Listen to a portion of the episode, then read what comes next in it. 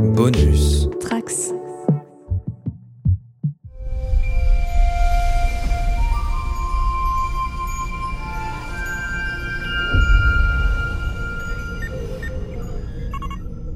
Journal de bord du commandeur de la station Deep Space 57. Date stellaire 0611020.1. Bienvenue à tous les trekkers et trekkies sur la base stellaire du cadran pop. Je suis le commandeur Guigui et je suis ravi de vous accueillir à bord. À bord du podcast écoutable dans toute la galaxie et relayé par superpouvoir.com. Cette fois, on va parler du quatrième épisode de la saison 3.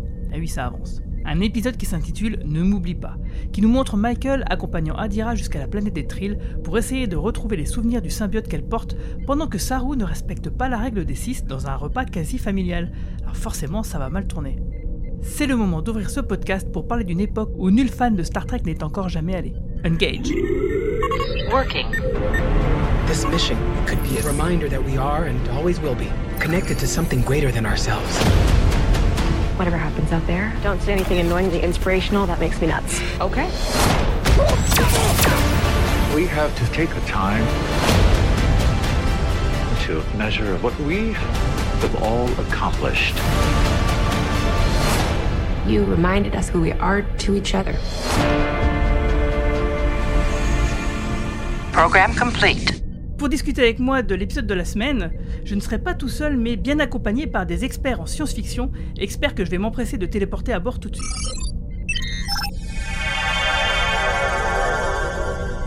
Il est journaliste culture et spécialiste en science-fiction, non pas au coin pop, mais au point pop. Euh, ça peut arriver qu'on nous confonde d'ailleurs sur internet.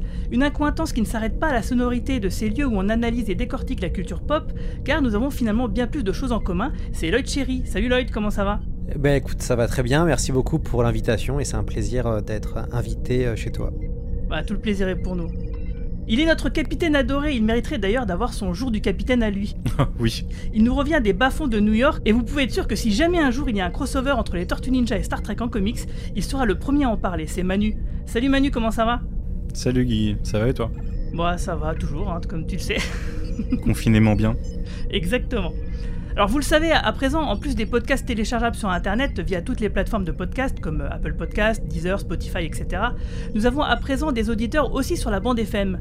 On peut donc nous écouter tous les dimanches soirs dès 21h sur Radio Campus Lorraine à 99.6 à Nancy, 106.1 à Metz, mais aussi tous les mercredis soirs à 20h sur RPL à 89.2, l'occasion d'écouter nos émissions avec une version radio augmentée en titres musicaux. Il y a donc une version podcast sans musique, celle que vous écoutez peut-être, et une version radio avec des pauses musicales. Deux versions qui ne devraient prochainement qu'en devenir qu'une seule dès que les droits à la SACEM seront réglés par Bonus Tracks. Bonus. Trax. Car si vous avez écouté l'épisode de la semaine dernière, vous y avez entendu Manu nous expliquer ce que c'est. Alors d'ailleurs, capitaine, alors ça y est, on, on a rejoint la fédération des podcasts unis. Vous pouvez nous expliquer un peu de quoi il retourne? C'est ça, c'est une, une galaxie de podcasts. À l'origine, pour ceux qui me connaissaient sur Comics Blog et Arts, euh, vous devez connaître JB, qui s'occupait pas mal de la technique, euh, fan aussi de Tortue Ninja d'ailleurs, et, qui en sortant de Arts voulait créer un- une maison de prod de podcast, et au final, devant la, devant la charge, euh, c'est finalement décidé avec euh, République de euh, Lot Rider et Len Rider, et avec César Bastos, euh, ex-Brajlon, et euh, surtout créateur de éléments déclencheurs, hommage collatéral, quelques podcasts comme ça. On n'est pas trop vieux également. Ils se sont dit que créer un label de podcast avec des gens qui connaissaient pas mal, et du coup que nous aussi on connaît pas mal en général, qui des podcasts euh, autour de la pop culture, pourrait être intéressant. Et du coup c'est comme ça que le coin pop euh, s'est retrouvé euh, avec nos amis d'Outrider, éléments déclencheurs, mais aussi Men in Bricks, Lemon Adaptation Club, pas mal de podcasts dont je vous ai déjà parlé ou, dans lesquels vous avez pu m'entendre déjà, ou toi t'entendre Guigui aussi, c'est pas impossible. Donc voilà, des, des, podcasts de potes sur la pop culture en général. Une vraie galaxie de podcasts. Alors Lloyd, on va revenir à toi, parce que en plus de ton super podcast que je dévore régulièrement, un podcast hebdomadaire qui s'intitule C'est plus que de la SF, autour bah, de la science-fiction hein, évidemment, avec des auteurs, des scénaristes, des scientifiques ou des universitaires, euh, où il y a eu du lourd d'ailleurs récemment, avec une super interview de Jodorowsky, euh, j'ai vraiment adoré. Alors comment ça se passe ce podcast-là? Tu peux nous en dire un peu les coulisses? Alors, c'est euh, assez simple. Donc, du coup, c'est moi qui fais ma programmation intégralement puisque je suis tout seul sur euh, C'est plus que de la SF. C'est un podcast qui est produit par le, site d'actualité ActuSF. Donc en clair, je suis payé pour, pour faire ce que je fais. ce qui est assez rare pour être souligné, puisque malheureusement, dans le monde du podcast, il y a beaucoup de gens qui le font d'une manière bénévole, alors ce qui, est, super, mais en même temps, ce qui est frustrant, puisqu'il y a beaucoup de qualité et il y, a vraiment des gens qui mériteraient un salaire pour ce qu'ils font. Et du coup, c'est finalement. Alors, j'ai pris l'habitude maintenant de planifier mes podcasts, puisque j'ai commencé en mars 2020. Juste avant le confinement. Et du coup, les, on va dire les 3-4 premiers mois, je naviguais un petit peu à vue. C'est en fonction de mes goûts et de mon envie. Et puis, euh, bah, à partir de la rentrée, j'ai pris des bonnes résolutions et j'ai décidé de planifier sur plusieurs semaines pour euh, avoir plus de temps et pour pas forcément être, stressé, puisqu'en fait, comme c'est un rythme euh, hebdo, du coup, bah, il faut être un peu organisé pour ne pas être en train de courir derrière l'invité ou derrière le choix de l'émission ou même derrière les livres, puisque quand j'invite un, intervenant ou un auteur, j'essaye de lire son livre intégralement avant. Donc ça se passe comme ça. Mais c'est hyper agréable. C'est un vrai challenge intellectuel, mais je suis très content. Et puis bah, je suis d'autant plus content que j'ai pu faire des rencontres assez exceptionnelles. Tu as, parlé de Jodorowsky. Euh, voilà, c'était le rêve, rêve de gosse de le rencontrer. Et puis bah, le, podcast fonctionne pas trop mal en termes d'audience, donc ça aussi ça fait plaisir. Il y avait une niche en fait à, récupérer, je pense, au niveau de la, de la SF en, termes de podcast. Et puis bah, le fait d'être journaliste, ça a été aussi utile au niveau du carnet d'adresse pour pouvoir inviter des gens plus facilement à, participer. Donc, euh, donc voilà, donc ça se passe plutôt très bien. Et puis euh, je suis en train de planifier la saison 2. Ça c'est cool. En tout cas, moi, il y a un truc qui me fait vraiment plaisir depuis le début, depuis les premiers épisodes, c'est que la durée de ces podcasts a quasiment doublé. Et ça, c'est vraiment bien parce que euh, franchement, au début, j'étais frustré parce que j'aimais tellement bien ce que tu faisais que bah, à chaque fois, je trouvais qu'une demi-heure, ça, ça durait pas assez. Euh, et d'ailleurs, justement, bah, dans deux semaines, euh, il y a aussi euh, le MOOC Dune qui sort. alors maintenant que dans Star Trek Discovery, le dilithium, c'est un peu comme l'épice de Dune, est-ce que tu peux nous en dire deux mots aussi de ce projet-là? Oui, alors je, peux, je peux en dire deux mots. quand est-ce que sort ce podcast? Demain. Il sort cet épisode demain, d'accord. Donc je peux pas malheureusement encore révéler la grosse grosse surprise de ce, de ce MOOC Dune. ce, sera, ce sera lundi, mais certains vont pouvoir la voir euh, les gens qui vont recevoir le MOOC chez eux euh, demain euh, auront déjà un aperçu de cette surprise. donc le MOOC Dune, c'est un magazine book de 256 pages autour de Dune, donc le roman de Frank Herbert. C'est un, un, MOOC donc, qui se concentre principalement sur l'analyse du premier roman d'une, euh, donc 70% analysent le livre, 30% sont sur les, sont sur les adaptations. Euh, dans cette euh, aventure qui a été faite par crowdfunding pour débuter et qui a récolté à peu près 120 000 euros, il y a environ une soixantaine de guerriers spirituels. Là voilà, je suis une référence à Jodorowsky. il y a donc une cinquantaine de pigistes, il y a 8 illustrateurs. On a des guest stars internationales, donc Robin Hobb, Paul Pop, Jodorowsky père et fils et on a encore d'autres surprises qui, doivent, arriver. Euh. Globalement, ça a été toute une aventure, puisque pour moi, ça a été mon premier vraiment gros euh, projet euh, éditorial qu'il a fallu mener avec La Talente et les éditions Léa, puisque c'est une coédition. C'était impossible en fait à, faire seul ou à faire avec juste un éditeur. C'est un, MOOC qui a coûté à peu près 100 000 euros à produire. pour la simple et bonne raison, c'est que bah, il est gros, il fait 256 pages, il y a plus de 200 images, et puis bah, quand on a un staff de 65 personnes, voilà, il faut payer tout le monde. Donc c'est une sacrée, hein. euh, sacrée aventure. Ouais, on a fait appel à, des super illustrateurs, notamment Fred Vigneault, qui est l'illustrateur le, de Torgal. On a fait appel à Aurélien Polis, qui est un des meilleurs illustrateurs de couverture de science-fiction euh, du moment. Euh, l'idée était vraiment de mettre en avant et d'analyser Dune de, Herbert. Donc on, a vraiment des parties très très différentes. Il y a toute une partie sur la biographie, sur l'histoire éditoriale de Dune en France et aux États-Unis. Puis après, on analyse l'univers.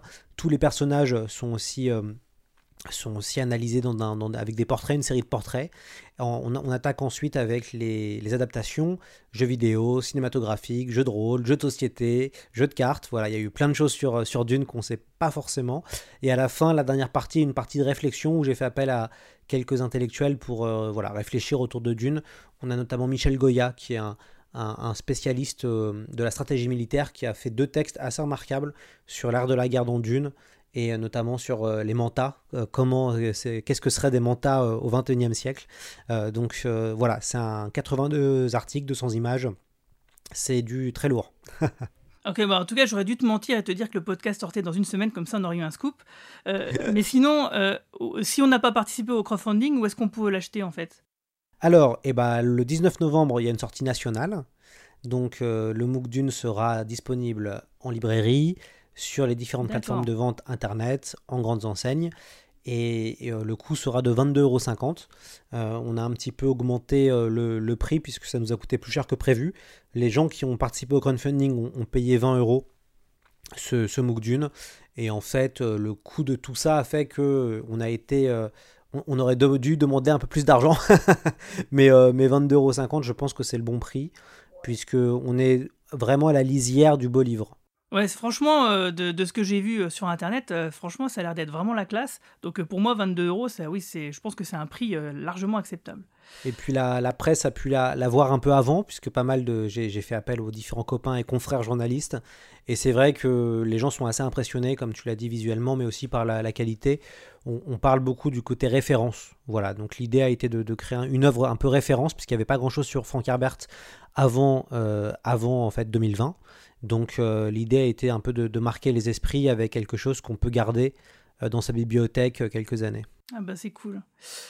Alors avant de parler des derniers épisodes, euh, j'aimerais profiter de la présence de Lloyd pour avoir vos avis à tous les deux sur une question que je me pose parfois. Euh, parce que je me dis que lorsqu'une œuvre est considérée à sa sortie comme étant de la hard SF, euh, et si la science récente, elle contredit donc bah, les postulats scientifiques de cette œuvre, bah, elle va basculer dans autre chose. Et quelle est cette autre chose quelque part? Est-ce que parce que Selon moi, l'utopie de Star Trek, elle repose tout de même sur une technologie bah, plutôt fantaisiste ou inatteignable par l'humanité, hein, comme la téléportation, par exemple. Ça m'étonnerait qu'un jour on y arrive. Euh, ou même la, façon dont les extraterrestres sont présentés, euh, c'est un peu euh, sommaire, premier degré. Et, de ce point de vue, j'ai l'impression que c'est plus une sorte de science fantasy que de pure SF. Mais est-ce qu'on peut vraiment dire que Star Trek, euh, c'est de la science fantasy, puisqu'il s'agit en fait d'un sous-genre littéraire de la science-fiction qui mêle des, éléments empruntés à la fantasy Donc si on s'arrête à la définition de cette phrase, bah, ça pourrait coller, car la techno de Star Trek a toujours eu un côté un peu magique, hein, malgré tout. Mais ce genre intègre aussi des éléments de technologie moderne dans un univers médiéval ou antique, ou au contraire des éléments propres à la fantasy. Alors du coup, Lloyd Cherry, à ton avis, c'est quoi comme type de SF Star Trek en fait? C'est une bonne question, hein, parce que Star Trek, ce qui est intéressant, c'est qu'on voit qu'au niveau des saisons et des différentes saisons, Star Trek est allé dans plusieurs, euh, enfin en tout cas, est allé vers plusieurs champs. Euh, on a du space opéra, moi je pense qu'avant tout, pour moi Star Trek c'est avant tout du space opéra, parce qu'il y a un voyage, voilà, parce qu'on a un équipage qui voyage et le space opéra, c'est quand même l'idée, c'est de faire voyager euh, le, lecteur ou le téléspectateur.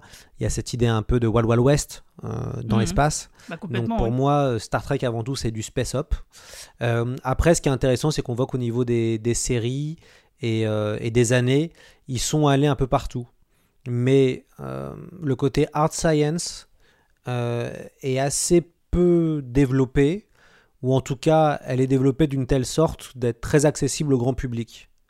Puisqu'en fait le problème de la hard science, mais c'est ce qui aussi fait son charme, c'est que c'est quand même assez scientifique, euh, c'est assez travaillé. Moi, je pense à Greg Egan, l'auteur australien euh, qui fait des textes assez sensationnels et en même temps, euh, moi, je trouve ça assez intellectuel. Donc, ça colle pas forcément avec la vision, je pense, grand public que veut faire Star Trek.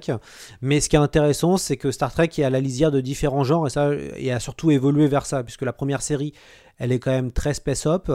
Et puis, au fur et à mesure, on sent que les, les showrunners sont allés on soit allé un peu gratter un peu, un peu partout. Et ce qui est intéressant, c'est qu'il y a du space opéra, il y a du planet opéra. On peut aussi dire que Star Trek ressemble à de la, à de la sci-fi militaire, euh, puisqu'il y a aussi euh, le côté militaire dans Star Trek qui est aussi assez important. Et en même temps, il y a tout un côté utopiste euh, qui est assez fascinant, puisque Star Trek, pour moi, c'est aussi une, vraie utopie.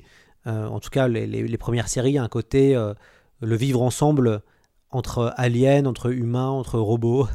Euh, et, ça, c'est aussi, c'est aussi intéressant. Pour moi, euh, Star Trek, c'est un peu une utopie rêvée euh, et des années 60. Quoi. Ok. Et toi, Manu, tu avais un truc à dire justement? Bah écoute, je suis assez d'accord. Alors, ça n'a jamais été de la RDSF. Pour moi, dès le début, on est plus sur de, en effet sur de l'utopie. qui se transforme assez progressivement en space opéra et finit par devenir de l'anticipation. Je pense que voilà, plus récemment, aux origines, on, sent que Gene Roddenberry voulait parler de son époque et d'un monde meilleur, un monde vers lequel il voulait tendre. Plus récemment, les différentes séries, particulièrement Picard, euh, ont plus tendance à essayer de nous montrer le monde vers lequel il faut pas qu'on aille, les erreurs qu'il faut pas qu'on fasse. Euh, je pense que voilà, c'est une série, euh, enfin c'est une franchise du coup, c'est même plus une série, qui s'est transformée avec les différentes époques et elle est passée un peu partout. Alors oui, on n'a jamais tapé dans la dystopie parce que c'est pas le but. Ça irait vraiment euh, à l'encontre totale de l'esprit de Star Trek. Et on peut pas dire que c'est de la hard SF parce que bon, euh, même si on a amené, enfin ça a amené pas mal de technologies d'aujourd'hui, on est encore loin. Euh, et je pense qu'on sera en effet très loin pendant longtemps de la plupart des choses qui se font au sein de Star Trek. Mais voilà, c'est un, tout, mais à tendance utopiste et un message, un message clair qu'il veut afficher quoi pour rebondir, ce que je trouve intéressant, c'est qu'il y a toute une notion de géopolitique dans Star Trek qui s'est développée, euh, notamment dans, euh, dans la, deuxième série, euh, ce qui n'était pas forcément présent ou un petit peu présent dans la première série. Et, moi, je trouve ça assez intéressant parce que Star Trek aussi parle beaucoup de, et tu l'as très bien dit, parle beaucoup de l'époque actuelle, quoi. Et c'est amusant de voir que le Star Trek de l'époque de la guerre froide est très différent du Star Trek de maintenant. Mm, tout à fait. Et d'ailleurs, c'est toi, c'est quoi ton premier contact avec Star Trek, toi? Euh, mon premier contact avec Star Trek, alors c'est assez marrant. Moi, je, j'étais pas, on n'était pas très Star Trek à la maison. J'avais un copain à moi du, euh, du primaire que je vois toujours, qui lui m'a fait découvrir les Star Trek et les James Bond. Lui, c'était un vrai Trekkies. Et donc moi, le premier Star Trek que j'ai dû voir, c'est un film, euh, c'est Premier Contact. voilà, donc j'ai un attachement j'ai un véritable attachement pour euh, ce film-là qui est pas très bon, mais oh, que je trouve. enfin, d'un point de vue cinématographique, je trouve qu'il y a, il y a, voilà, il y a, il y a pas mal de, il y a un faux rythme et il y a des choses qui, qui sont assez frustrantes. Mais par contre, moi, je l'aime bien parce que euh, j'ai découvert Star Trek comme ça et je trouve qu'il y a un charme fou et ça me fait plaisir de le revoir. Euh, et après, bah, j'ai découvert, j'ai vu la suite après des films. Euh, qui m'ont un peu déçu. Mais, euh, et puis bah, j'ai découvert plutôt sur le tard. Donc là, j'ai acheté il n'y a pas très très longtemps euh, l'intégrale Blu-ray des, de la vieille série, donc de la première série des années 60, et je suis en train de tout me refaire. Donc voilà, j'ai décidé de tout regarder en fait, dans l'ordre. Ah, comme Manu. j'ai fait ça l'année dernière, moi. Voilà. Manu a fait ça, ça m'a pris 11 mois. C'est ça. Mais, mais euh, ouais, donc c'est First Contact. Et puis j'aime, en fait, j'aime beaucoup euh, l'équipage de Picard. Donc c'est pour ça que j'ai voulu tout me refaire en fait pour essayer de, euh, voilà, de, pouvoir tout savourer. Et, et j'ai découvert comme ça. Mais en fait, c'est rigolo pour moi. Star Trek, il y avait un côté un peu has-been avant. Et maintenant que je suis de plus en plus dans la SF, il y a une vraie appétence pour découvrir la série qui est, je trouve, euh, enfin, on dit Star Trek et Star Wars, voilà, on dit que Star Wars c'est Star Trek pour les enfants, entre guillemets, si on parodie. Et, c'est vrai que plus j'avance dans Star Trek, plus je me dis à quel point c'est brillant. Hum, ah bah ça nous fait vraiment plaisir ça. Alors d'ailleurs justement, euh, qu'est-ce que tu as pensé des, euh, bah, du début de la saison 3 de Discovery? Alors moi je suis pas un grand fan de Discovery. Euh, bah, j'ai repris grâce à, grâce à toi, en fait, puisque euh, j'avais commencé quand c'était sorti sur Netflix. J'ai regardé les 4-5 premiers épisodes et je me suis arrêté parce que je n'étais pas forcément euh, plus emballé que ça. pour la simple et bonne raison que, en fait, il y a des choses très bien dans Discovery. Je trouve le visuel super. J'aime beaucoup l'équipage, mais je suis pas concerné. Voilà, et, c'est le problème de Discovery, je trouve, c'est que je, je me sens pas concerné par le par euh, le par l'histoire. Ah, tu as tout à fait mis le doigt sur ce qui pêche, euh, un des trucs qui pêche le plus, mais euh, est-ce que tu t'as senti une amélioration avec cette saison 3 Ouais, alors en tout cas, je trouve que de toute façon, de saison en saison, ça s'améliore, et je trouve qu'en termes de rythme, c'est beaucoup mieux. En tout cas, je trouve que la fin de la saison 2 et le début de la saison 3, on garde un rythme qui est bien, qui est fort, et je pense qu'il faut ça maintenant. Parce qu'avant, on était sur un espèce de faux rythme où je pense que là, dans la saison 1, ils essayaient de trouver leur marque et que c'était pas évident. Et là, je pense qu'ils ont trouvé qu'est-ce qu'ils voulaient faire. Après le Back to the Future, moi, je suis un peu sceptique, pour être tout à fait honnête avec vous. Ah, dans quel sens? Bah, euh, d'un point de vue narratif, pareil, je me sens pas très concerné, quoi. Je, ah. bon, euh, j'attends de voir. Et, c'est parce que peut-être t'as pas le, tout le background justement de, de l'univers de la fédération. Sûrement, euh, sûrement. Et qui fait que, comme on en parlait avec Manu les, les fois précédentes, on, on, se disait que nous, en fait, on s'en foutait de la raison de l'écroulement de la fédération. Ce qui nous intéressait, c'est ce qu'elle était devenue, en fait. Et d'ailleurs, bah, justement, euh, on va commencer à parler d'épisodes de soir. Euh, toi, Manu, qu'est-ce que tu as pensé de cet épisode sans spoiler? Moi, j'étais plutôt agréablement surpris. J'avais vraiment euh, bien aimé l'épisode de la semaine dernière. Cette semaine, je, suis resté sur la même vibe. J'ai vraiment aimé.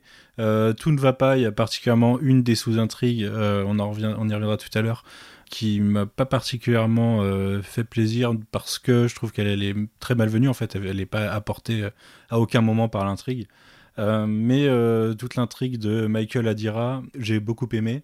Sans spoiler, du coup, euh, je vous dirai pourquoi plus tard. Et ouais, voilà, dans, dans l'ensemble, ça m'a laissé sur une, un sentiment plutôt positif. Ok. Et toi, Lloyd? Écoute, bah, on retombe un petit peu, je trouve, dans, dans, dans, le travers de, de, ce que je disais avant. Ça veut dire qu'on a eu deux premiers épisodes assez, assez forts.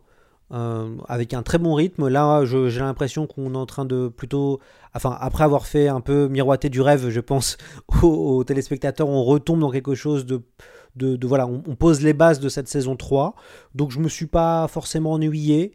Euh, j'aurais voulu un peu plus d'action, euh, peut-être, mais je trouve que voilà, on est dans, le qualitatif, on est dans une espèce de constante.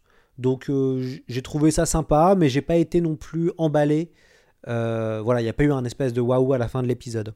Ouais, je comprends. c'est vrai que moi, je suis assez d'accord avec Manu. Euh, je pense qu'on a, on, pense aux mêmes choses. Euh, ceci dit, pour rebondir sur ce que tu disais, moi, au contraire, le rythme là me plaît plus, euh, car comme le disait Romain la semaine précédente, je crois, et il a tout à fait raison, c'est que là, on retourne à un rythme justement de la nouvelle génération ou de Deep Space Nine, enfin en tout cas de l'ère, de parce que moi, j'appelle le vrai âge d'or de Star Trek, parce que c'est là où il y a eu le plus de séries, de qualité de films, etc. Les années 90, c'était vraiment le, pic, quoi.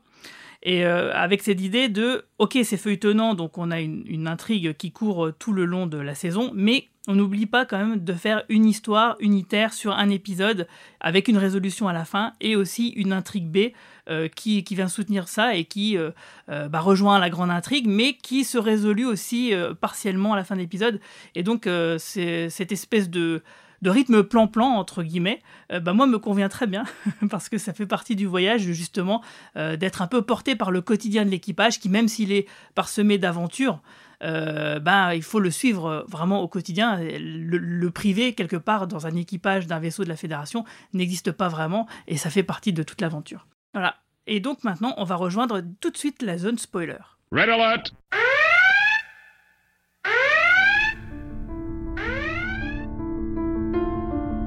Medical officer's log.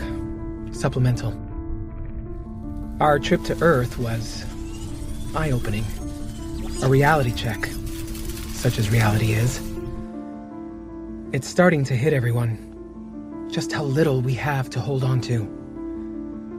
The personal moments we use to define ourselves birthdays, anniversaries, graduations, funerals. We've jumped past all of them. They feel lost, disconnected.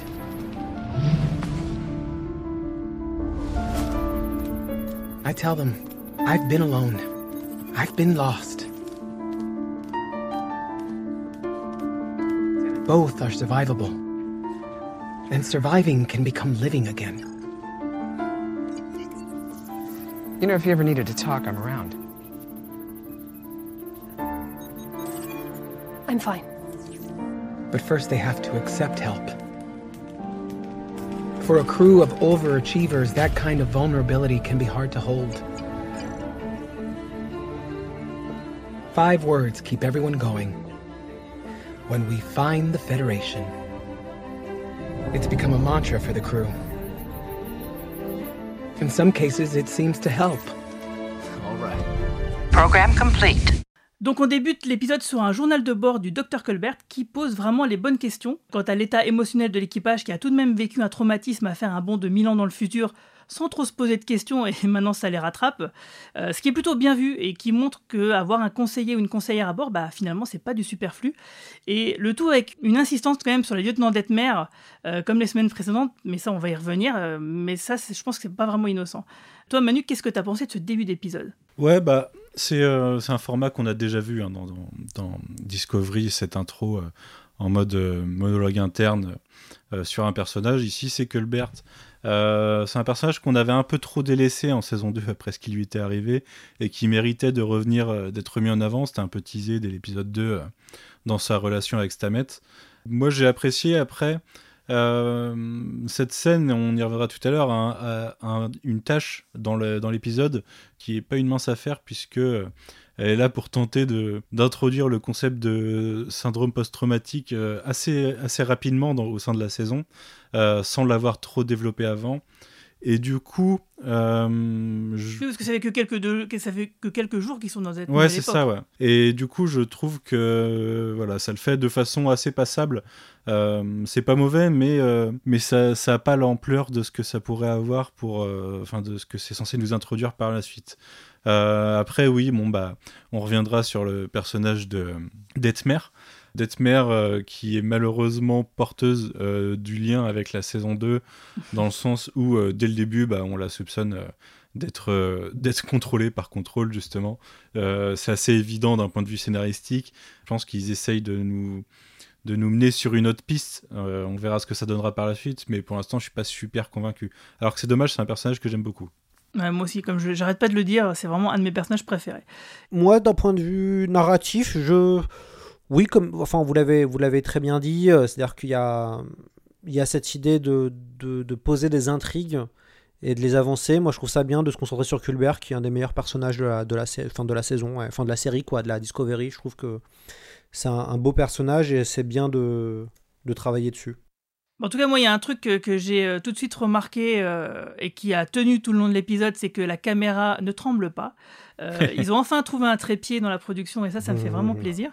Euh, et il y a aussi un truc, moi, sur Colbert que je trouve qui est pas mal, c'est que j'ai l'impression que ce personnage-là aussi est à peu près rebooté, euh, comme Saru et Michael, pour le meilleur. Hein.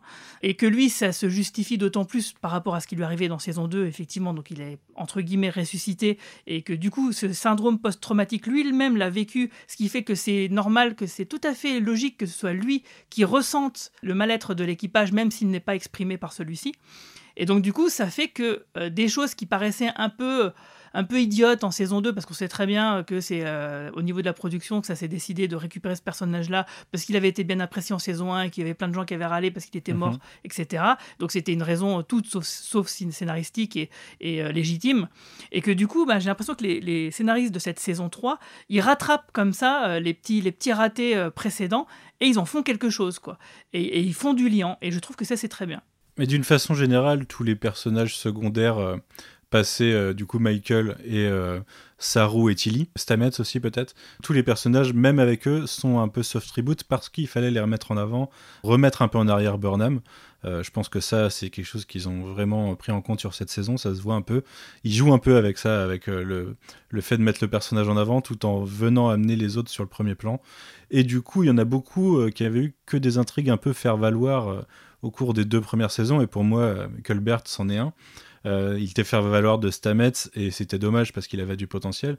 Et, euh, oui, du coup, c'est un, une sorte de, starter euh, qui est, déclenché pour redonner un coup de jus à, tous ces persos. Alors la, volonté est bonne, hein, l'exécution fonctionne pour une partie. le risque c'est de le d'être un peu trop forceur de temps en temps. Alors ça sera justement le côté forcing, ça sera euh, ce qui m'a un peu plus déplu sur l'épisode euh, dans une scène euh, qu'on verra plus tard. Mais en tout cas, je, ne peux que louer cette volonté. Tout à fait d'accord.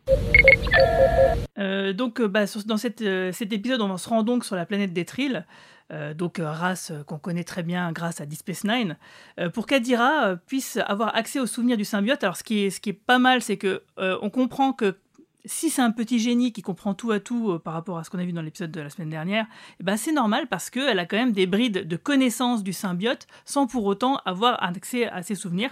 Euh, c'est expliqué au détour d'une phrase euh, quand elle discute justement avec le docteur et que j'ai trouvé que c'était plutôt bien vu parce que du coup on échappe au syndrome Wesley Crusher. Bah, D'ailleurs, j'ai vu beaucoup de gens en parler en tant que la nouvelle Wesley suite à, son épisode d'intro et je trouve que elle aussi, il la change déjà après un épisode en partant sur un côté plus émotionnel, euh, qui est une sous-intrigue du coup qui est développée dans cet épisode. Euh, moi, je trouve ça bien. Je trouve ça bien parce que euh, voilà, tout le monde attendait Wesley Crusher et au final, c'est pas ça. Et je, suis assez content que les scénaristes aient, pensé comme ça dès le début. Ouais, je, suis tout à fait d'accord. Je trouve que c'est plutôt malin et que c'est un peu couper l'herbe sous le pied bah, des gens qui détesteraient la, la, série et le feraient savoir très fort.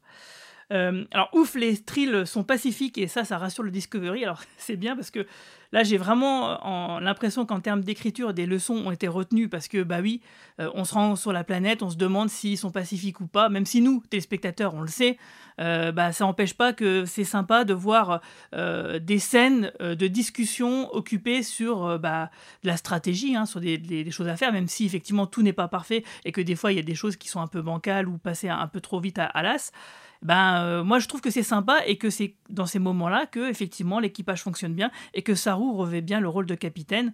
Oui, je suis assez d'accord. Je... En fait, que ce, qui est... ce que j'aime bien dans ce... Discovery, c'est que quand même on sent que les scénaristes euh, prennent en compte les différents retours qu'on leur a fait et ont bien, ont bien compris qui étaient les personnages un peu clés qu'il fallait mettre en avant. Et justement, je trouve que Saru, euh, c'est un des, pour moi c'est un de mes un de mes persos préférés par exemple de cette de, Discovery. Donc je suis toujours content de voir qu'il enfin là je trouve qu'il va prendre une dimension euh, un peu plus importante dans cette saison 3 j'ai l'impression. Ouais tout à fait ouais. Moi je voulais rebondir sur les trills euh, puisque tu parlais du fait qu'ils étaient accueillis de façon pacifique. Euh, ce qui est le cas après ils sont il y a quand même on sent une division qui est là pour nous montrer trois modes de réaction différents que pourrait avoir la, la Terre dans une telle situation, avec euh, le rejet d'un côté, euh, la méfiance de l'autre et l'acceptation. Euh, je trouve que ça marche bien. ça, du coup, c'est moteur de l'intrigue en plus. Il y a un petit côté épisode de Stargate dans, dans cette sous-intrigue que j'aime bien, parce que moi j'aime bien Stargate. mais moi j'ai trouvé intéressant la façon, surtout, alors j'ai perdu son nom, mais le, le personnage, celui qui les aide, du coup, qui aide Michael et Adira. Euh, j'ai plus son nom, mais j'aime j'aime qu'il y ait ce genre de personnage dans Star Trek et que ce soit ceux qui prennent le dessus en fait. Parce que on aurait eu un épisode comme ça dans la saison 2 en fait, c'est peut-être d'ailleurs, ces trois personnages représentent peut-être les différentes saisons et, comment l'équipage aurait réagi en saison 1, en saison 2 ou en saison 3. Et du coup, ça, a tendance à me montrer qu'on est, sur la, on est sur la bonne saison dans, dans, dans l'idéologie en tout cas. D'ailleurs, j'ai une petite euh, question à, vous, euh, fans et qui connaissez bien euh, Star Trek. Comment les, les Trekkies, les hardcore Trekkies ont pris Discovery? Parce que quand même, et ce qui est intéressant, moi, enfin, c'est là où on voit que ça évolue, Star Trek et autres, hein. mais c'est qu'on a euh, beaucoup de femmes, on a les minorités euh, visibles ou invisibles très présentes dans, cette euh, série, et plus que dans les autres. Et comment ont pris les, les Trekkies de la première heure ce, ce Alors, Discovery Ça, je peux t'en parler parce que je suis beaucoup sur les forums et je sens que rien que d'évoquer la question, je risque d'avoir des réflexions. Alors en fait, tu as plusieurs, deux mois ce que j'ai constaté, tu as plusieurs, plusieurs cas euh, donc la majorité des cas euh, qui est la plus visible sur Internet, bah, c'est des gens qui rejettent en bloc Discovery pour des raisons que je comprends hein, euh, parce que moi-même au début bah été un peu la douche froide la première saison hein. j'étais assez déçu de pas mal de choses bon sans revenir dessus mais parce qu'on l'évoque assez souvent si on parle d'amélioration c'est bien que précédemment c'était ça n'allait pas quoi et donc, oui, il y, a beaucoup de, trekkers euh, fans euh, de la nouvelle génération de Deep Space Nine, de Voyager, de l'ère euh, bermanienne de Rick Berman, qui était le showrunner à l'époque de toute cette franchise, qui rejette carrément en bloc Discovery en, en, lui niant toute qualité, même si la plupart des arguments sont toujours valables. Bon, bah, il y a un extrême. Après, c'est toujours pareil. Hein, ça dépend où tu mets le curseur quand tu acceptes une œuvre ou pas.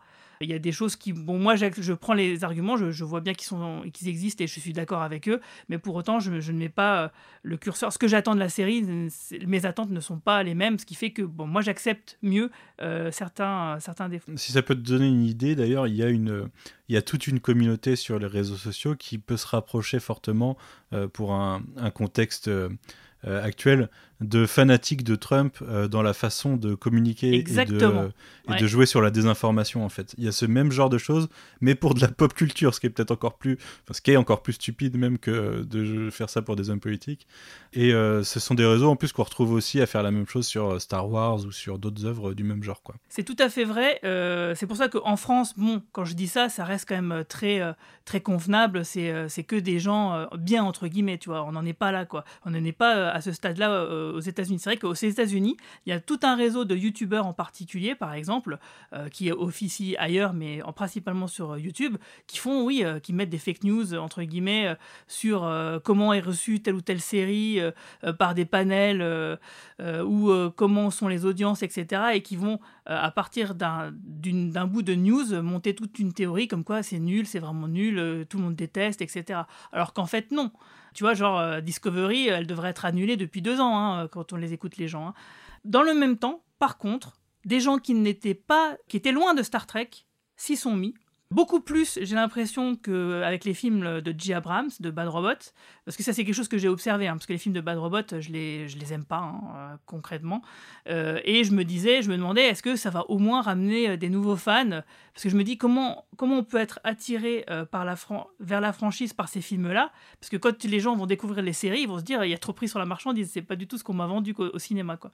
Et donc du coup, j'ai l'impression que Discovery et Star Trek Picard, euh, et peut-être même Lower Decks, hein, euh, pourquoi pas, ben, ramène justement ces nouveaux fans. Et donc il y a des fans qui se prennent pas la tête, qui regardent la série euh, pour ce qu'elle est. Donc une série quand même entre guillemets de popcorn voilà, un peu sérieuse, mais quand même, euh, c'est quand même beaucoup du popcorn, hein, faut pas se le cacher. Euh, et donc, du coup, ça, passe plutôt bien. Je pense qu'il y aura un renouvellement donc, de ma génération de fans, un peu comme ce qu'on a connu euh, au début des années 80, entre la, la, première garde de la série classique avec Kirk et Spock, et quand Picard est arrivé, c'était aussi un peu la guerre, sauf qu'à l'époque, il n'y avait pas Internet, donc on n'a pas tous ces stigmates-là de 2020. Hmm. Super, merci. voilà. Je, je, sens que je vais me faire plomber mes messages, mais... mais je vous aime quand même, les gars, vous inquiétez pas, j'adore discuter avec vous. Il faut savoir que Guy est un vrai guerrier qui essaye d'aller convaincre des gens qui ne peuvent pas être convaincus sur, euh, sur les forums. Guy a ce genre de, de passion. Euh, non, c'est pas que je cherche à les convaincre, c'est que j'aime comprendre leurs arguments qui sont souvent justes. Il la conclusion, c'est que euh, on est plutôt d'accord en règle générale sur les, qualités et les défauts, mais comme on n'a pas les mêmes attentes, forcément, ça ne nous touche pas de la même manière et ça explique euh, soit le rejet, soit l'acceptation. Et moi, pour ma part, euh, toi, Discovery, je suis toujours plutôt mitigé. Même si je suis très content euh, que ça s'améliore à chaque fois que ça avance, bah, je reste quand même un peu mitigé.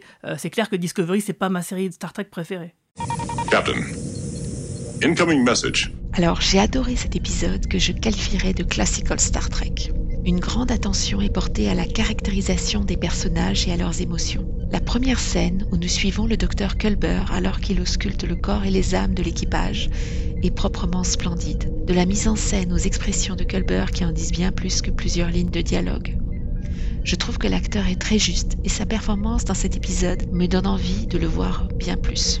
Il se préoccupe énormément du bien-être de l'équipage qui est visiblement stressé et tout est tellement bien suggéré qu'on y croit. On retrouve tout l'esprit de Star Trek. Encore une fois, la scène introductive est parfaite, comme dans les précédents épisodes, la musique, la mise en scène, les dialogues, les situations. Puis s'ensuit une trame secondaire où Saru tente d'offrir à l'équipage des phases de relaxation. Il essaye tout, du pire, les fameux dîners en famille qui se déroulent toujours mal, comme, euh, enfin moi j'en sais quelque chose, euh, au meilleur avec cette sympathique projection d'un film de Buster Keaton. Alors, je dois dire que je n'ai aucun mal à, m'identifier aux personnages et au stress qu'ils subissent, parce que nous vivons actuellement dans une période extrêmement stressante du fait du confinement. Et l'on peut tout à fait s'identifier à un équipage isolé, perdu dans l'espace, stressé, qui a besoin de se distraire. Mais là où je suis séduite dans cet épisode, c'est que ce n'est pas la trame principale de l'épisode. Non, c'est l'histoire de Adira qui est au cœur de cet épisode. Et tout comme le symbiote est enroulé autour de son cœur jusqu'à ce que la mort les sépare, l'histoire d'Adira est brodée dans la trame de cet épisode. Il y a un parfum de classical Star Trek des années 90. La planète ressemble au type de planète qu'on voyait dans NextG, la référence à la nature alors que nous découvrons la planète Trill. Tout semble idyllique. Et pourtant, parce que l'union d'une humaine et d'un Trill est une première, ce paradis semble devenir un enfer pour Michael et Adira. S'ensuit une scène d'éveil au souvenir des précédents hôtes qui n'a rien de révolutionnaire, mais qui est tellement bien écrite et interprétée qu'elle prend aux tripes jusqu'à l'éveil final. Et là, je n'ai pas pu m'empêcher de pleurer lorsque tous les autres se révèlent, sortent de l'obscurité et qu'ils se nomment. Lorsqu'Adira se réveille, elle est Adira Tal, de cœur et d'esprit. Et lorsque Greytal apparaît à ses côtés, à bord du Discovery, on sait que cette union d'une grande tendresse et d'une grande sensibilité est pour toujours. Je suis proprement séduite par ce début de saison du Discovery. Donc on a aussi une scène où on a Stamets qui rembarre euh, Tilly, qui cherche une idée pour que le Discovery puisse faire des sauts sans forcément passer par lui, ce qui est vraiment une bonne idée. Hein. Je comprends pas qu'il se pose la question que maintenant. Euh, et donc du coup, bah, ce petit accrochage va légitimer bah, ce qu'on verra à, la fin de l'épisode. Mais surtout, moi, ce que j'ai noté euh, dans cette partie de l'épisode, c'est que Culbert, comme on le disait, il joue vraiment un rôle central dans l'épisode. Parce que c'est lui qui suggère à Saru ce qu'il faudrait faire en tant que capitaine pour essayer de soulager l'équipe, en tout cas de se pencher sur le problème. C'est aussi lui qui suggère à Michael d'accompagner Adira sur la planète. Et, bah, et tout ça, ça se fait vraiment naturellement. Hein. Euh, et, ce qui fait que bah, les scénaristes raccrochent vraiment les wagons avec le, passé de avec le passé de Culbert et sa clairvoyance sur la situation du vaisseau. ça, c'est vraiment des trucs que, je trouve qui, est cool. Et ça amène la scène où Saru interroge l'ordinateur du vaisseau pour savoir quoi faire. Et c'est là qu'on se rend compte bah, que, euh, comme on se posait les questions euh, les semaines précédentes, bah, l'IA qui vient de la sphère euh, fusionne petit à petit avec le Discovery. Et puis bah, du coup, ça rejoint ce qu'on voit dans le court métrage Calypso et dont on a déjà parlé. Ouais, pour moi, la, sphère dans. Alors je sais plus si c'est saison. Oui, c'est saison 2 la sphère. Hein. Euh, c'était un peu une occasion manquée euh, de développer quelque chose de plus important et au final je sais pas si dès le début ils avaient prévu de le garder pour la saison 3 ce qui, ce qui semble suggérer par le fait que Calypso ça date quand même de avant la saison 2 je crois c'était entre la saison 1 et 2 ouais Ouais, c'est ça. Et du coup, je suis plutôt content qu'il l'ait réutilisé de cette façon. Euh, et que ça raccroche avec ce qu'on a vu dans Calypso. Moi, ce que je trouve intéressant euh, dans, cette scène, c'est la, la réaction de Saru. C'est-à-dire que avec une mentalité du 21e siècle, euh, Saru, il voit ça. Euh, nous, le premier truc qu'on pense, c'est c'est quand même suspect, euh, ça risque de partir en couille. Saru le prend avec un, dans un aspect totalement positif, c'est-à-dire que pour lui, il n'y a pas de danger en fait. C'est juste la sphère qui est bienveillante. Il y a un a priori positif de sa part, et ça encore, ça va pour moi dans le dans le bon sens, dans ce qui est l'esprit de Star Trek. Et je suis plutôt plutôt content qu'ils aient pris ça comme ça. J'ai vachement apprécié cette scène. Ouais, mais dans le même temps, tu te dis pas que d'un point de vue euh, stratégie, quand même, en tant que capitaine et donc garant euh, bah, du, de l'intégrité du vaisseau et de, ses, de, son équipage, il devrait quand même essayer de mettre une sorte de protocole pour vérifier, tu vois, juste au cas où, quoi. Peut-être, mais euh, ouais, je, sais pas, je sais pas. Moi, je, je suis plutôt content qu'il ait, ait, réagi comme ça. moi, ce qui est intéressant, c'est que Saru a, a pas vraiment l'étoffe d'un capitaine. Et ce qui est, bien, c'est de voir comment il est obligé de prendre, en tout cas, bah de, prendre ce rôle-là. Et ça, je trouve ça intéressant d'avoir un peu renversé la tendance et d'obliger ce personnage-là à se, à se dresser, en fait. Ouais, c'est vrai, c'est vrai. C'est pas la première fois qu'on voit ça. Hein. On a déjà vu ça dans Deep Space Nine, de voir un, capitaine apprenant son rôle euh, au fur et à mesure. Mais c'est à ce point-là, c'est vrai que euh, on l'a jamais vu. D'ailleurs, c'est la première fois qu'on voit un capitaine de Star Trek qui est un extraterrestre en fait. Donc ça, c'est plutôt cool. Après, euh, moi, j'aime bien le personnage de Stamets. moi, je trouve que c'est un personnage qui est assez ambigu et je le trouve hyper intéressant dans son ambiguïté. Ambigu, comment ça? Bah, il, il, a un côté un peu. enfin, moi, je trouve qu'il a un côté un peu bad boys, quoi. C'est-à-dire qu'il est très malin et en même temps, il, en fait, il est, c'est, c'est ce genre de personne qui est très brillant et qui le fait savoir et donc qui énerve les autres parce que bon, tout le monde sait qu'il est brillant et lui le fait savoir vis-à-vis des autres. Et c'est un personnage qui est agaçant et euh, j'aime bien ce genre de personnage. Je trouve qu'ils ils apportent un peu un, souffle et un côté un peu piquant, quoi. Moi, si, Si je peux rebondir, j'ai tendance à penser qu'il a même un côté un peu drogué, moi. C'est-à-dire que le, le réflexe du camé d'essayer de protéger euh, ses intérêts et de protéger son, son, sa, capacité à être en charge des, des jumps, et euh, il est très protecteur envers ce rôle. Il veut vraiment pas lâcher l'affaire. Et du coup, il, est, il devient hostile euh, dès que, dès que quelqu'un remet en cause ce, statut. Et, en ça, je trouve qu'il y a vraiment un, ouais, voilà, un, côté un peu junkie euh, qui, qui voudrait pas risquer de pas avoir sa dose.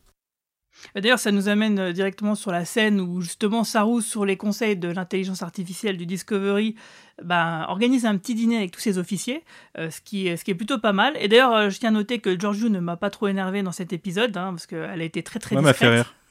et puis elle a sorti des, voilà, il y a eu des répliques qui étaient plutôt drôles, effectivement.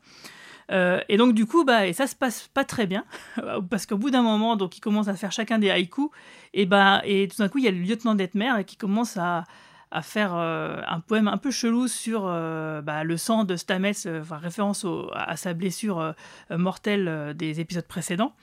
Elle a l'air complètement dingo quand elle fait ça, j'ai l'impression. Donc là, comme on le disait justement tout à l'heure, bah, on peut on peut mettre ça sur le syndrome post-traumatique, mais alors que nous, on se doute bien que bah, on pense que c'est contrôle et que du coup, bah, cet épisode-là, c'est vraiment, il est vraiment là pour nous mettre le doute hein, finalement, parce que sinon, c'est vrai que ça serait grillé dès le premier épisode, ça serait un peu dommage. Enfin bon, on les voit quand même venir. Et, on en discutait en off avec Manu, justement, on se disait, mais euh, euh, ça aurait pu fonctionner cette scène? Parce qu'en fait, euh, ouais, clairement, elle fonctionne pas. moi, c'est celle que j'aime pas de l'épisode. Ouais, c'est pas pareil. C'est vraiment, je trouve que c'est ce qui marche pas du tout parce que, comme on le disait en off, bah, le fait que la rivalité pilote et puis bah, ingénieur qui fait des sauts mycéniens, et ben, c'est vrai que quand on y réfléchit, elle est intéressante parce que le, rôle de Stamets, du coup, dévalue le rôle du pilote, euh, de fait.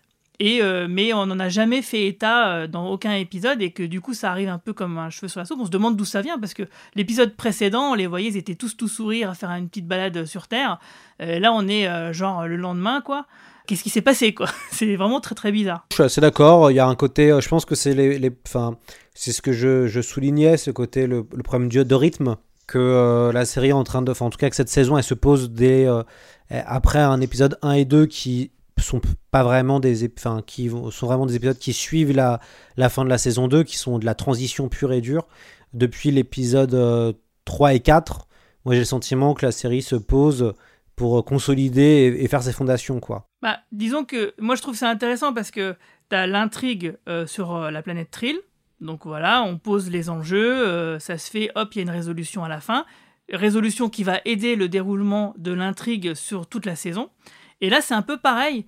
Euh, ça, nous, ça nous est montré un peu comme l'intrigue B, euh, peu importante, qui nous montre le quotidien finalement des, personnes. Donc voilà, c'est le syndrome post-traumatique.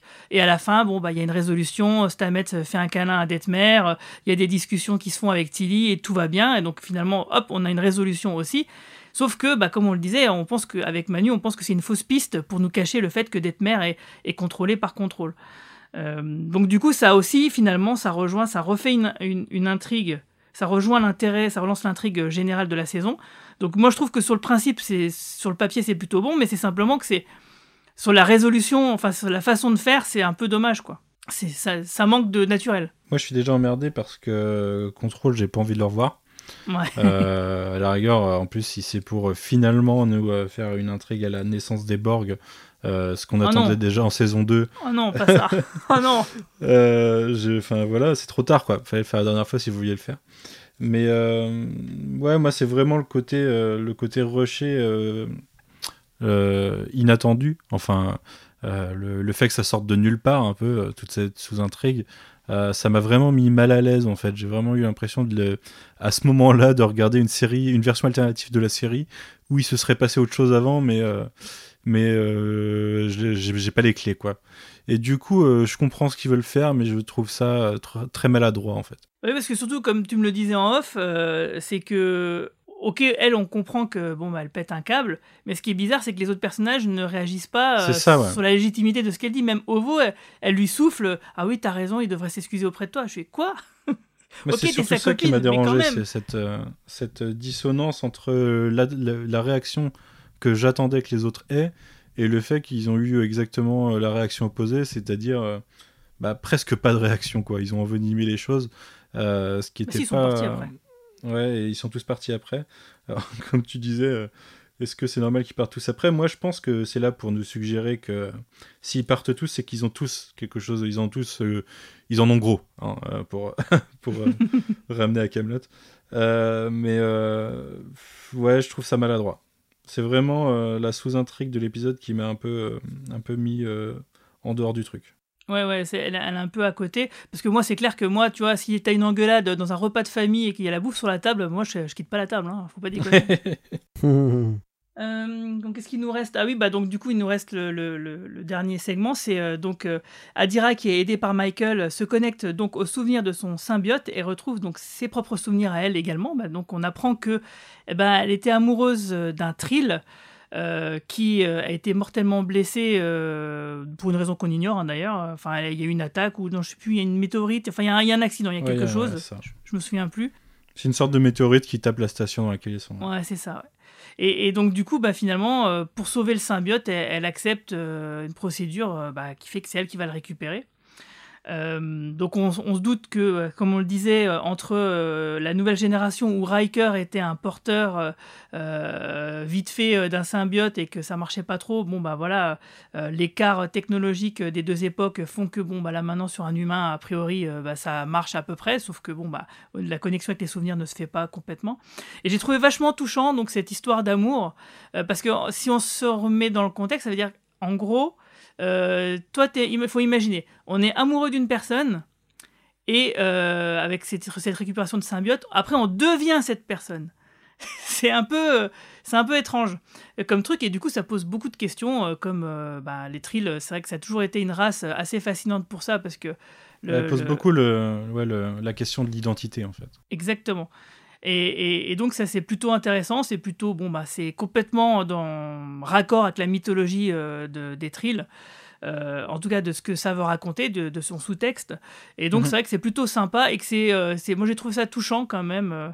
et puis, le, voilà, rien que la, la, passation de ce savoir de jouer de la musique. Alors, je crois que c'est un violoncelle, je crois. j'ai trouvé ça plutôt sympa. Ouais, j'ai bien aimé. C'est vraiment la partie euh, du, de l'épisode, euh, toute euh, cette sous-intrigue trill qui m'a mis le smile. Alors, c'était c'était casse-gueule, hein, parce que des trills, on en a vu, et est-ce qu'on on avait envie de revivre le même parcours que certains ont vécu dans Deep Space Nine ou Next Generation Je sais pas. Mais, mais c'était une espèce qui voilà, posait des bases, des questionnements très actuels sur l'identité, sur, sur le transgenre. Euh, des choses comme ça qui, euh, qui, étaient posées à l'époque, euh, qui à une époque où c'était pas naturel en fait de le faire. Il y avait que, David Lynch qui pouvait se faire ça dans Twin Peaks. Et, et, voilà. Et du coup, je trouve qu'ils ont bien repris cet esprit, l'esprit de ce que sont les thrills. Et que du coup, ça colle bien. Ça, ça, marche bien en 2020 avec une évolution de la chose. Comme tu le dis, là, c'est en plus une humaine qui vient est-ce qu'elle est humaine d'ailleurs? Oui, si, je crois. Mais elle est humaine. Euh, qui vient euh, endosser euh, une. enfin, récupérer les souvenirs de celui qu'elle aimait et même. là où il y a une petite subtilité, c'est que tu, deviens celui que tu aimais, mais celui que tu aimais était déjà plus celui que tu aimais dans le sens où il avait aussi eu son changement de personnalité. Moi, c'est tout ce qui était les intrigues de Jadzia sur Deep Space Nine, j'adorais. Euh, donc ouais, je trouve que ça marche bien. Et il y a un côté, euh, il y a un autre côté dans cette sous-intrigue, c'est le côté euh, évolution de l'espèce dans la nécessité pour survivre. Les trills au début sont en voie d'extinction, n'ont pas trop de, n'ont pas trop d'avenir, n'ont pas trop de perspectives, et c'est cette acceptation du changement qui va les, qui va leur donner un espoir pour la suite. Et ça, c'est, c'est encore un beau message. Mm, c'est vrai. Et d'ailleurs, justement, pour le clin d'œil, euh, pour rester, euh, pour accrocher à Twin Peaks, euh, ben, je sais pas si vous l'avez reconnu, mais l'acteur qui joue l'amiral Trill mhm. dans les souvenirs de l'ancien hôte, et eh ben, c'est Kenneth Walsh, donc qui jouait Wyndham Earl dans Twin Peaks saison 2. Ouais, c'est toi qui me l'as appris. Je, t'avoue que j'étais complètement passé à côté. Je l'ai pas reconnu du tout. Ah, il, a pris, il a pris un coup de vieux, mais c'est vrai qu'au niveau de la voix, quand il parle, quand il commence à parler, c'est flag. Et du coup, j'espère qu'on va le revoir. C'est vrai. Après, le truc qui m'a perturbé un peu, c'est que dans les anciennes personnalités, il y a des costumes qui datent du coup de 900 ans avant, oui. enfin de 700 ans avant, plutôt. Euh, par contre, il y a que 5-6 personnalités et pour moi, il devrait y en avoir beaucoup plus pour être cohérent d'un point de vue parce que les trills vieillissent et leurs espèces, les espèces l'espèce trill vieillit globalement comme les humains. Ouais, tout à fait, parce qu'on voit un gars qui a un uniforme du 25e siècle, l'époque de Picard. Quoi. Ouais, c'est ça, il y, a, il, y a, il y a totalement la période saison quoi 4-5 de, de Deep Space Nine ou un peu après. Euh, du coup, euh, ouais, ça m'a un peu perturbé. Je m'attendais en fait à ce qu'il y ait beaucoup plus d'anciennes personnalités qui auraient pu donner quelque chose de très intéressant. Ça aurait été un très vieux thrill, euh, comme le suggèrent ces costumes, mais c'est pas exploité. Est-ce que vous avez un truc à, rajouter? Écoute, j'ai hâte de voir comment ça va évoluer, puisque quand même, il y a pas mal de promesses dans cette saison 3. La, bande-annonce promet quand même des choses. Donc j'ai hâte de voir vers quoi ça va aller. Est-ce qu'on aura plus de rebondissements? Euh, C'est ce que j'aimerais bien voir un petit peu plus. Et puis bah, surtout de, de... qu'est-ce que, qu'est-ce que va dire finalement la série sur le côté un peu colonie? Puisque si on regarde les affiches, moi je, suis assez intéressé par, à chaque fois par le marketing qui est fait autour de ce genre de série. Et euh, dans moi, Discovery, il y a cette image avec où il porte le drapeau, en fait, la bannière de la fédération. Donc quand tu vois ça, euh, bah, ça fait penser un peu à Christophe Colomb, ça fait penser à les guerres d'indépendance américaine. Enfin bon, il y a plein de choses à quoi ça fait penser d'un point de vue euh, un peu historique. Donc euh, j'ai hâte de voir si ça va vraiment se mettre en place et si on va plus assister à un planète opéra qu'un space opéra, puisqu'en fait quand même la série, là dans cette saison 3, on, arrête le space opéra pour vraiment aller dans le planète opéra et, découvrir une... Enfin pas vraiment découvrir, mais en tout cas avoir une intrigue qui se passe sur une planète. Et voilà, donc ça j'ai hâte de voir s'ils vont euh, aller vers ça. Moi, euh, alors on a beaucoup parlé du, euh, du PTSD de l'équipage, on n'a pas trop insisté sur le pourquoi. Et le pourquoi, c'est en grande partie le détachement temporel par rapport au fait qu'en fait ils ont tout abandonné, ils ont vraiment abandonné leur vie, mais leur leur connaissance de l'univers au final, et, enfin de la galaxie, et toutes leurs attaches dans le passé. Et étonnamment, euh, j'aurais préféré avoir une, du coup un PTSD plus tard, mais que euh, on continue à développer un peu ces aspects que je trouve recoupe un peu ce qu'on a vu avec Voyager, où euh, l'équipage est, projeté dans un autre cadran et du coup est totalement coupé de ce qu'il connaît et essaye de rentrer, sauf que avec ce voyage dans le temps, on aurait pu aborder un autre axe, c'est-à-dire que le voyageur voulait rentrer et avait cet espoir. Là, on pourrait partir du principe qu'ils vont construire, devoir construire quelque chose de nouveau à long terme. Euh, ce qui sera totalement pété s'ils reviennent vraiment totalement dans le passé en fin de saison. Euh, mais moi, j'aimerais bien voir ça, quoi. Voir, euh, les voir développer, enfin, commencer à, comprendre qu'il faut qu'ils construisent de nouvelles bases. Et je pense, avec cette envie de reconstruire la fédération, c'est quelque chose qu'on aura dans la saison. Donc, c'est ça que j'attends particulièrement. Ouais, bah, je suis assez d'accord. Et sur ces belles paroles, bah, je pense qu'on va s'arrêter là. Euh, donc je vous souhaite à tous longue vie et prospérité. Salut tout le monde. Salut. À bientôt.